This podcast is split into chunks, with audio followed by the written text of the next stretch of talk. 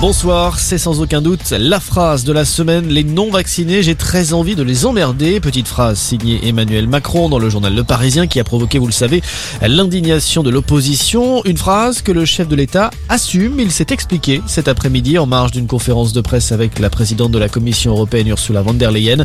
Emmanuel Macron qui a détaillé le fond de sa pensée. Écoutez. Le concept de liberté qui est brandi aujourd'hui par certains de nos compatriotes pour dire j'ai la liberté de ne pas me faire vacciner, il s'arrête là où la liberté de l'autre est à ce moment-là entravée. Il faut bien voir que ce ne sont pas des déclarations que j'ai faites, c'est dans un entretien de deux heures avec huit de nos compatriotes que l'un de vos confrères avait sélectionné. J'avais face à moi deux soignantes qui me disaient mais nous on pense qu'il ne faut plus soigner les gens qui ne sont pas vaccinés quand ils arrivent aux urgences. Et donc on peut s'émouvoir sur des formes d'expression qui paraissent familières que j'assume totalement. Ce que je dis c'est qu'être citoyen c'est aussi accepter les devoirs qui vont avec cette citoyenneté. Et donc, quand on est citoyen, on doit accepter de remplir son devoir. La crise sanitaire qui perturbe également le bon fonctionnement de l'école avec des contaminations à l'appel. Résultat, deux syndicats d'enseignants appellent à la grève jeudi prochain dans les primaires, collèges et lycées.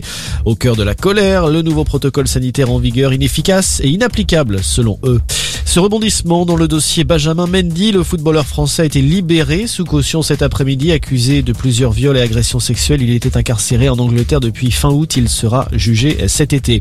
Le foot sur le terrain, cette fois, début ce soir de la 20e journée de Ligue 1, car oui, le match entre Bordeaux et Marseille va bien se jouer à 21h. Plusieurs cas de Covid chez les Girondins avaient un temps menacé la rencontre.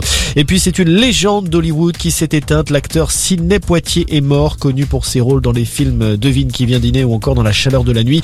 Il était également l'un des pionniers de la lutte pour les droits civiques, premier homme noir à recevoir l'Oscar du meilleur acteur en 1964. Sidney Poitier avait 94 ans.